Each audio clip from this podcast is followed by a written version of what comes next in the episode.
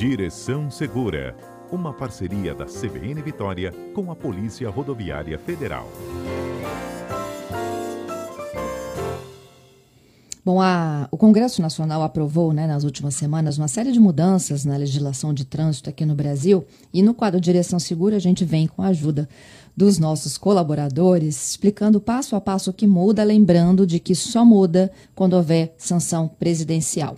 Hoje a gente fala sobre o que muda em relação às multas. A participação é da inspetora Ludmila Tavares. Ludmila, é, é, em relação às multas, é, a informação é de que todas elas agora que forem leves e médias serão puníveis apenas com advertência, caso o condutor ele não seja reincidente na mesma infração nos últimos 12 meses. É isso? É isso mesmo, Fernanda. A inovação legislativa do Código de Trânsito, ela veio tentar ajudar aqueles infratores que cometem é, penalidades que têm implicações de multas leves e médias, e por isso eles passarão, então, a serem advertidos. Lógico isso que, que não haja. Ah. Isso, desde que não haja uma reincidência da mesma infração nos últimos 12 meses.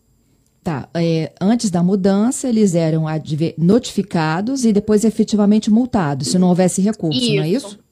Justamente. Dependendo do tipo de multa, se leve ou média, haveria a aplicação da multa e a penalidade seria revertida num valor. Hoje não mais, vai ser apenas advertência. Uhum. É, o prazo máximo de 180 dias para aplicação da penalidade. Isso. E de 360 que que... dias para defesa. Justamente. Quando o, as inovações se deram com relação à aplicação de advertência, o texto da norma ele prevê que o prazo máximo para aplicar essa advertência é apenas de 180 dias, para que não seja assim é, deixado a, um lapso maior da aplicação pelo poder público. E em caso de defesa por parte do condutor, esse prazo passa para 360 dias. Uhum.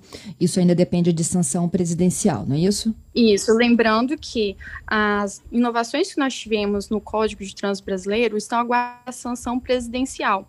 E logo que houver a sanção presidencial, como são muitas inovações, provavelmente nós vamos aguardar um prazo de três meses para que todos tenham conhecimento dessas inovações e então os órgãos e as autoridades competentes possam começar a aplicá-las.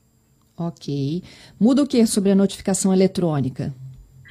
Então, no que diz respeito à notificação, Fernanda, o condutor ele poderá optar pelo sistema de notificação eletrônica. O que é isso? É uma forma de acelerar o processo de incremento das multas. Se ele fizer o pagamento antecipado da multa, o condutor ele terá o desconto de 40% do valor. Então, quando ele não fizer algum tipo de defesa, ele tem esse desconto. Mas nada impede que ele continue a apresentar a sua defesa. Entendido. É, mas se ele escolher pela notificação eletrônica, ele tem um desconto? Isso. O que é a notificação eletrônica?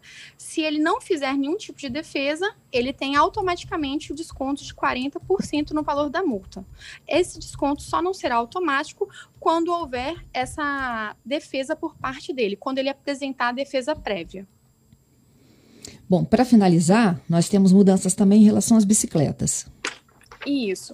Nós observamos que o legislador ele está primando pelo que nós chamamos de segurança viária dos ciclistas, né? Hoje a gente observa que aumentou muito o número de pessoas utilizando é, as bicicletas, principalmente no, no, momento em que nós estamos vivendo de pandemia, em que as pessoas evitam aglomerações e transportes de coletivos.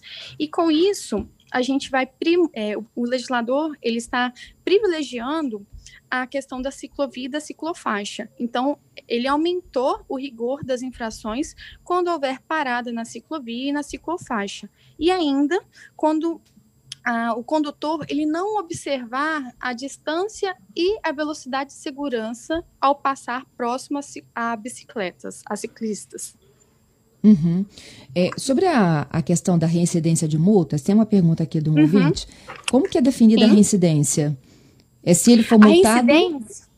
na ah. mesma infração, vamos imaginar, ele não utilizou o cinto nos prazos de 12 meses. Então, se ele fizer a mesma infração no prazo de 12 meses, ele não poderia ter a possibilidade de, de advertência. Ótimo. Então, a gente deu uma explicada aqui sobre o que muda. No caso das bicicletas, parar também naqueles sinais, como é que funciona?